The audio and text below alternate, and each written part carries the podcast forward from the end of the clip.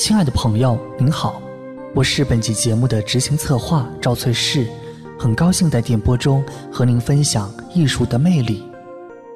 从东晋时期顾恺之的《洛神赋图》，到隋代展子虔的《游春图》，再到唐代张轩的《捣练图》，韩干的《照夜白图》，韩晃的《五牛图》，通过之前的许多期节目，我们介绍了许多传世名画背后的故事。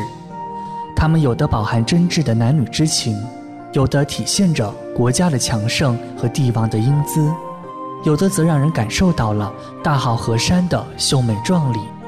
这些作品都用不同的笔触与构图，为一千多年后的我们呈现出了一幅古代历史的瑰丽画卷。而今天，我们的目光需要转移到宋代之前的五代十国时期，在那个战乱频发的年代里。同样诞生了一幅传世名画，它就是由南唐的画家顾闳中创作的《韩熙载夜宴图》。南唐所处的时代恰逢乱世，这春草般的离恨，不仅萦绕在南唐后主李煜的心中，还给整个金陵城蒙上了一股子颓靡的气息。然而，在国势衰微之下，南唐的王公贵族中，奢靡之风却有增无减，《韩熙载夜宴图》便诞生在这南唐的莺歌燕舞之中。这幅传世名画，鲜活地展示了南唐贵族们奢侈而神秘的夜生活，觥筹交错，欢歌曼舞，宾主们通宵达旦的纵情声色。可是，在看似一派歌舞升平的景象之下，又悄悄地涌动着某种跌宕与不安。那么，三朝元老韩熙载，为什么会在南唐国家危难之时，却整日沉迷于声色犬马之中呢？一幅记录韩府夜宴全貌的密报图，背后究竟潜藏着多少惊心动魄的秘密呢？接下来，就来听听厦门大学傅小凡教授的精彩解析。您也可以同时打开凡尘工作室的微信公众号。一边欣赏《韩熙载夜宴图》的高清版本画作，一边听解析，方便您更好地理解《韩熙载夜宴图》的魅力。这幅《韩熙载夜宴图》啊，作者叫顾闳中，他的生卒年不详，只知道他是南唐画院的代赵，也就是南唐宫廷画师。也正是通过这幅《韩熙载夜宴图》，知道他是当时。最杰出的绘画艺术大师，既然是御用画师，就得做一些不得已的事情。那么顾闳中做了什么不得已的事儿呢？有一天，他接到了这个南唐后主李煜的圣旨，让他设法潜入韩熙载的府中，将韩熙载家夜宴的情况一一的记在心上，然后把它画在图上呈给皇上看。这让顾闳中很为难，为什么呢？这明明是要刺探韩熙载家的。隐私啊，可是没办法，既然是圣旨，就不能违抗啊。这顾闳中奉旨来到韩熙载家，至于他是趁着夜色悄悄潜入，偷偷的窥视呢，还是堂而皇之作为宾客从容观赏呢？这就不得而知了。有人就会疑问了：你说这个堂堂一代君主，怎么会对韩熙载的私生活这么感兴趣？派一个御用画师去刺探呢？有人解释说呀，这韩熙载这个人呢，有才华、有志向，甚至有野心。这后主李煜呀，就担心韩熙载威胁他的地位，所以处处对他提防。那么韩熙载呢，为了让后主放心，就装着生活很放荡，家里养了四十多个艺妓，每天晚上举行夜宴，这个宾客和这些艺妓之间。玩闹得很不像话，他实际上是让后主放心以求自保，可是后主呢就想知道韩熙载的真实面目，这才让这个顾闳中呢到韩熙载家去刺探情况。这顾闳中从韩熙载家回来，根据记忆就绘制了这幅《韩熙载夜宴图》。这幅《韩熙载夜宴图》作。二十八点七厘米，横三百三十五点五厘米，画面上出现了四十多个人物，这四十多个人物或聚或散，或静或动，音容笑貌栩栩如生。更为巧妙的是，顾闳中将这个卧榻、屏风既当做画面中人物起居的道具，又作为手段，将整个画面分成五个部分，也是整个夜宴的五个阶段。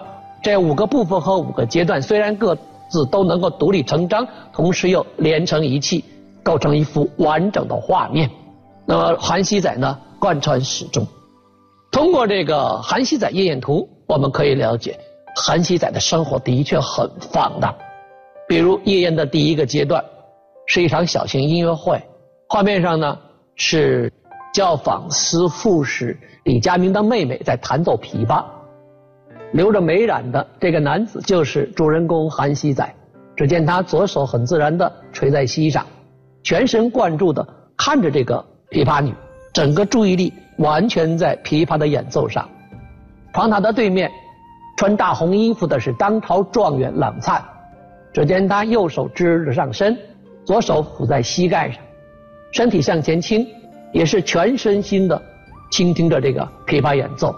中间有一个客人，正面朝前，侧面对着琵琶女，双手交叉，神情完全沉浸在音乐的世界里。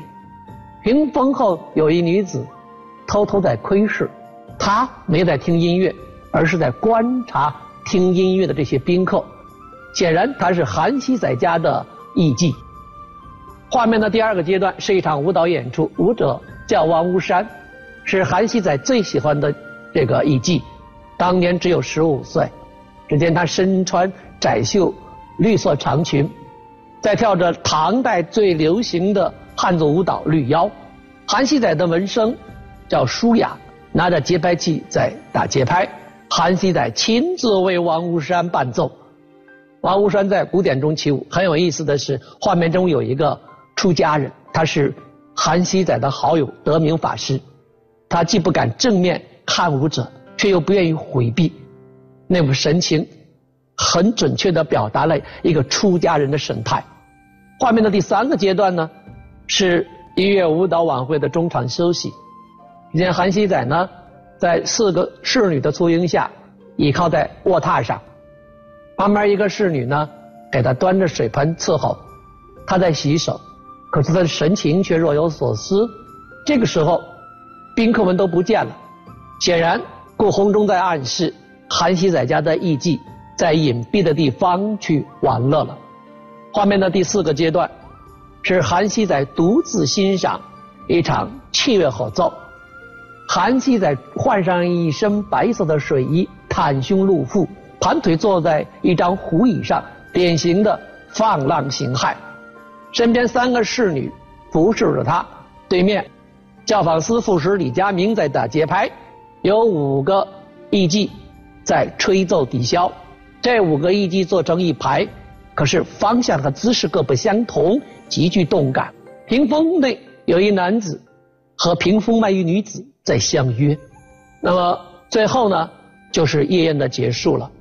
宾客和艺妓们在告别，韩熙载换上了一身黄色的长衫，九十度角侧面对着画面，从神态和姿态看都若有所失。顾闳中啊，通过这五个部分，真实的再现了韩熙载家夜宴的整个过程。他既为后主李煜呢提供了情报。也为后人留下了珍贵的历史瞬间。那么后主李煜看了这幅画之后作何反应呢？这李煜呀，虽然是一代帝王，可是他又是一位非常优秀的艺术家，有着敏锐的感受力和细腻的观察力。他通过这个画面发现，虽然这韩熙载呀纵情声色、放荡不羁，可是在他的眉宇间却隐隐的流露出一丝忧郁。这说明。这顾闳中太高明了，不但真实的再现了韩熙载家夜宴的场景，而且准确的把握了韩熙载的内心世界。显然，韩熙载不是用生活放荡掩盖自己的政治野心，而实际上是发自内心的自我放纵。因此，这个后主啊，就不禁为韩熙载感到惋惜和遗憾。这是为什么？因为啊。后主根本不是提防韩熙载有野心，恰恰相反，后主李煜想委他以重任，让他给南唐当宰相，以挽救南唐的颓势。因为无论在后主的心目中，还是在现实中，韩熙载都曾经志向宏伟，才华横溢，颇有谋略。